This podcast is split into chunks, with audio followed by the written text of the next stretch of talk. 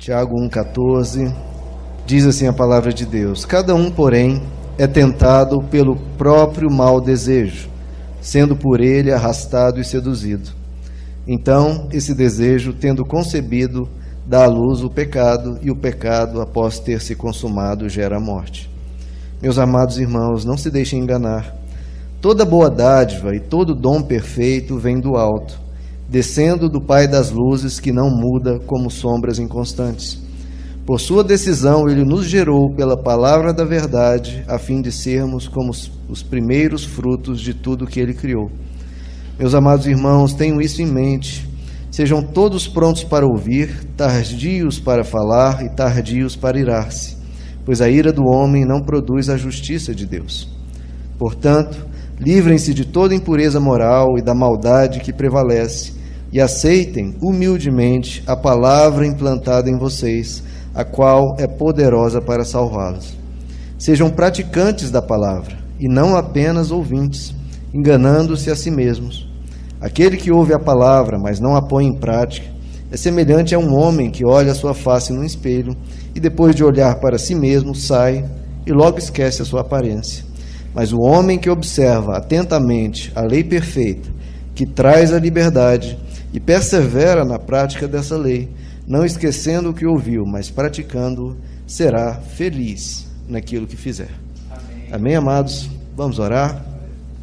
Senhor Jesus, nos ensina o caminho para sermos felizes, como diz a tua palavra, a palavra que gera verdadeira liberdade que o Senhor possa implantar em nós e que a gente receba humildemente a tua palavra, para que a gente ande nesse caminho que o Senhor seguiu e nos ensinou a vivermos uma vida plena na tua presença.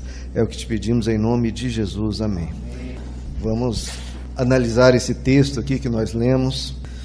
Primeiro no verso 14, olha o que ele diz: Cada um, porém, é tentado pelo próprio mau desejo, em outras traduções, pela sua própria cobiça sendo por este arrastado e conduzido. Então, este desejo, tendo concebido, dá à luz o pecado, e o pecado, após ter se consumado, gera a morte. Aí, morte do caráter, morte dos relacionamentos, morte da paz, enfim, várias espécies de prejuízos que o pecado gera. Né? Então veja só, queridos, o que Tiago aqui está nos ensinando é que primeiro, ele fala, né? primeiro vem a cobiça, ou o mau, dese o mau desejo, você começa a desejar isso e depois que vem o pecado e depois do pecado as suas consequências. Então é um, um caminho bem linear e bem fácil de entender, né? A cobiça, aquilo que você geralmente valoriza em excesso, vai gerar um desejo, do desejo vem a tentação, da tentação o pecado, do pecado as consequências dele que podem ser as mais diversas, né? Então, como a gente trata, queridos, com esse problema que gera infelicidade no ser humano. E aqui no final do, do, do trecho que a gente leu, ele fala: se nós praticarmos, vivermos longe das tentações, pelo contrário, vivendo o que o Senhor nos ensina, será feliz quem viver assim. Então, primeiro ponto, queridos, é o papel dessa cobiça. E o que essa cobiça gera, que são as imaginações, a gente imagina coisas, né? Veja só, em relação à tentação, se eu te disser que há algo ali fora e sem te dizer nada sobre esse algo. Apenas estou te falando, olha, tem algo ali fora. Você vai sentir, sentir o tentado por esse algo que eu estou dizendo que está ali fora? Não, você não sente nenhuma tentação porque você não consegue imaginar o que seja. E se não há imaginação, não há o desejo, se não há o desejo, não há tentação. Então você não consegue desejar algo se você não consegue, se você não imaginou o que isso seja. Né? Se está alguém fazendo uma comida na cozinha e você sente o cheiro, pelo cheiro você percebe mais ou menos que tipo de alimento que é. E aí você começa a imaginar aquela comida e se você apreciar essa comida, você vai se sentir, vai sentir o desejo por ela. Agora, se você não sente o cheiro e não sabe que alguém está fazendo uma comida na cozinha, você não sente nenhum desejo. Então veja só, a imaginação tem esse papel fundamental. Se você começar a imaginar aquilo e aquilo começar a ganhar espaço na sua mente, que a partir da imaginação vai vir o desejo. Então, tem essa sequência lógica, a imaginação, depois o desejo, depois a tentação, e aí vem o pecado e as suas consequências. Então veja só, se você deixa a sua mente solta, sem freios, sem filtros, você terá problemas. Se você se entrega aos seus devaneios, a tentação vai surgir e surgindo ela vai se fortalecer. Então, nesse combate de você viver uma vida mais sadia emocionalmente, mais sadia possível nos seus relacionamentos, tudo vai começar, queridos, com cuidado com a mente. É o que o apóstolo Paulo diz em 2 Coríntios capítulo 10: levar cativo os nossos pensamentos à obediência de Cristo. Porque se você não faz isso, os seus pensamentos vão te levar cativo. Então é você se tornar o capitão da sua vida. É você liderar a si mesmo. Hoje em dia fala muito de liderança, né? o papel da liderança nos negócios, na igreja, onde for. Mas muitas pessoas não conseguem liderar nem a si próprios. Então a primeira coisa é nós nos tornarmos o capitão da nossa vida, nós liderarmos a nós, a nós mesmos, e isso começa no pensamento. Você precisa conduzir os seus pensamentos e não os seus pensamentos te conduzirem. Ou seja, se você vê que os seus pensamentos estão lhe conduzindo a pensar algo que você não deve fazer e você não quer fazer, você precisa começar a refreá-los. E o quanto antes, melhor será, e o quanto antes, mais fácil será. Se você pensar, não, isso não tem problema, né?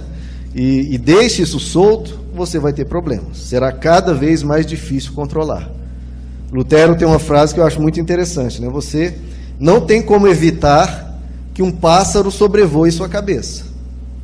Mas você pode evitar que o pássaro faça um ninho em cima da sua cabeça. Então, é da mesma forma, você não tem como impedir que todos os pensamentos surjam na sua cabeça. Surge um pensamento, você pensou algo indevido.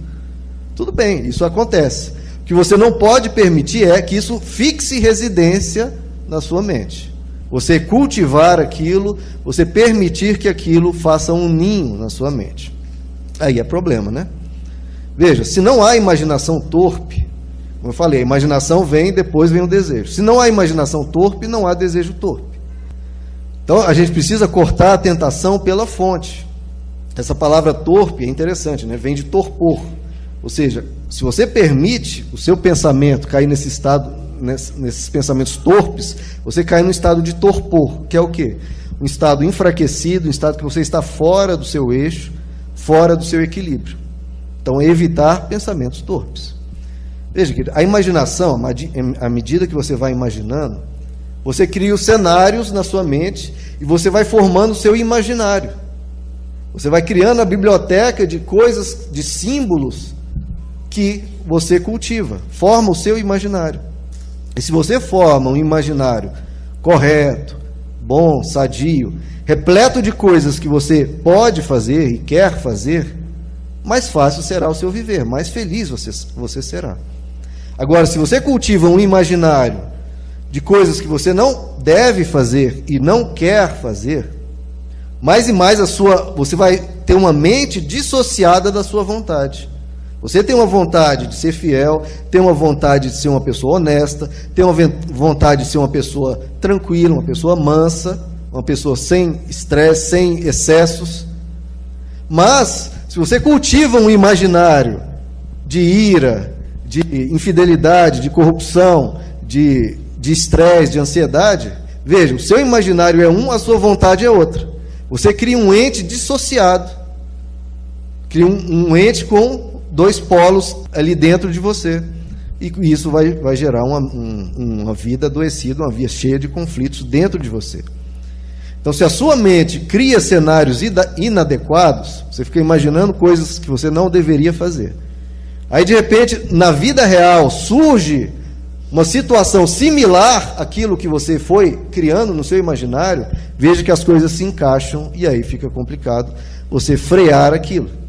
Fica difícil você controlar algo que você já foi condicionado a vivenciar. Você condicionou na sua mente.